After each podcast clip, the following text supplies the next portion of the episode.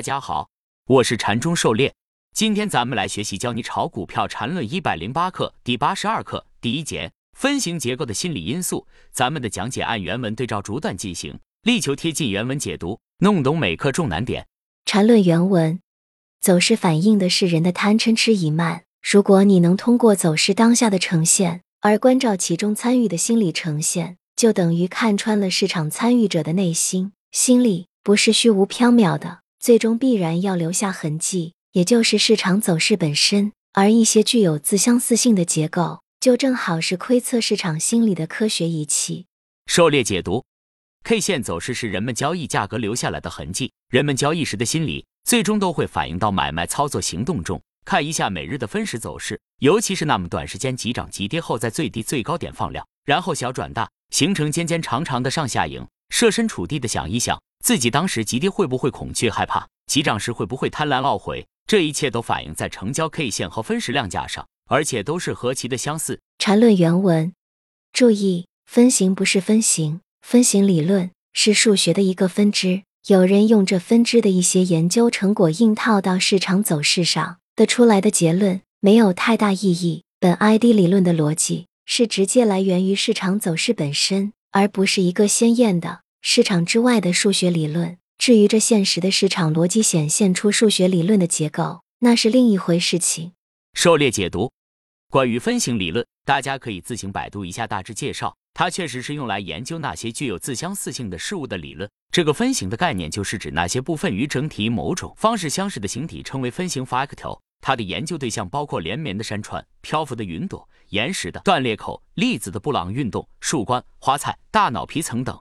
普遍在自然界存在，而市场走势也是具体自相似结构的，因此市场走势本身也可以作为分形理论的研究对象。而禅师的禅论也是专门研究市场走势的，如同波浪理论一样，他们都是针对市场走势本身所研究的理论。而禅论里定义的分形，仅仅是针对 K 线组合转折形态的总结，即顶分形和底分形。禅论原文：世界本来就是数学的，但本 ID 的理论。不是任何原有数学理论的应用，而是市场本身现实逻辑的直接显现，这是一个极为关键的区别。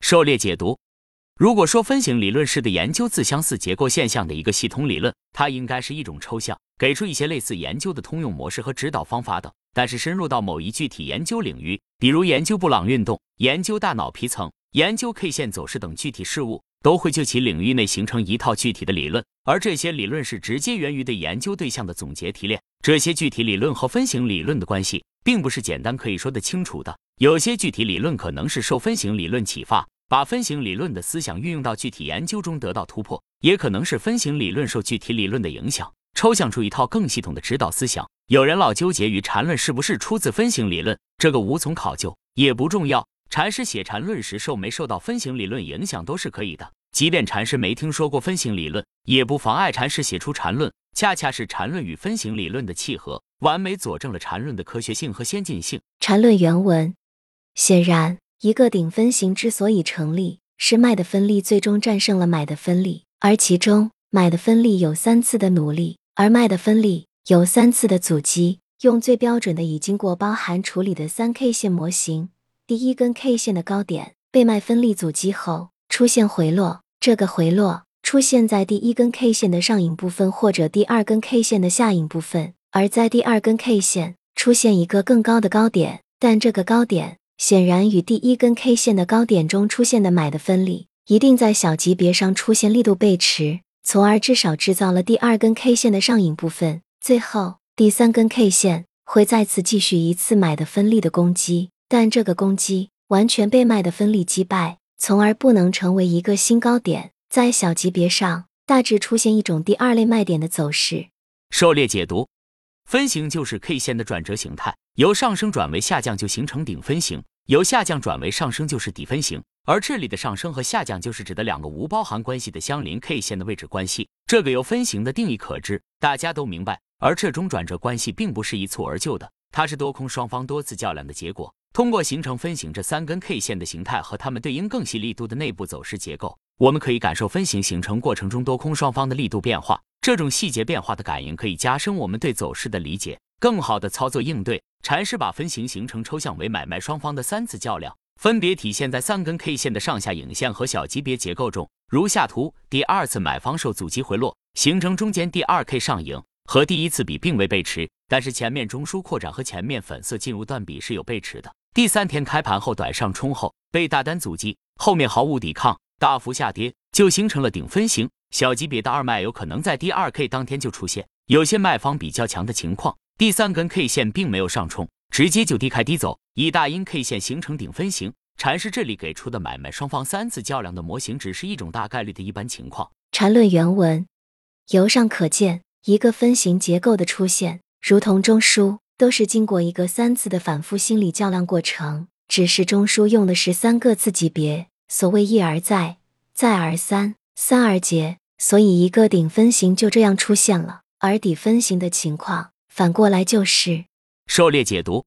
一般构成分型的三根 K 线会有重合部分，在小级别看，这部分重合刚好构成一个低级别中枢。上面分析的多空双方三次较量刚好构成中枢的三个次级别走势。比如，一般的日 K 线三个重合大致就对应着一个一分钟中枢，就是三个一分钟线段重合。也就是说，每个日线分型都会对应着一个一分钟级别的中枢。当然，如果日线内部结构复杂，或者 K 线之间有包含关系，那么这个分型可能对应着扩展五分钟甚至标准五分钟的中枢。缠论原文。现在我们可以深入分析这三根 K 线的不同情况。首先，一个完全没有包含关系的分型结构，意味着市场双方都是直截了当，没有太多犹豫。包含关系只要不是直接把阳线以长阴线吃掉，意味着一种犹豫、一种不确定的观望等。一般在小级别上都会有中枢延伸。扩展之类的东西。狩猎解读，就分型的构成而言，如果构成分型的这三根 K 线本身就不和其他 K 线有包含关系，那个这个分型就比较干脆，多空双方直截了当，一方由弱转强，直接战胜对方，形成分型。当然，构成分型的三根 K 线也可以是经过包含处理的 K 线。那么有 K 线包含的地方，就说明双方势均力敌，不分胜负。在小级别看，就是中枢的延伸、扩展。形成更大级别中枢，这里我们需要明确一下对 K 线包含的分类，大体上可以分为前包含后和后包含前两大类。而前包含后都以为犹豫不决，势均力敌；而后包含前则表示极强的转折，一方完胜。当然可以是大阳包含前 K 线，多方胜出；也可以是大阴包含前 K 线，空方胜出。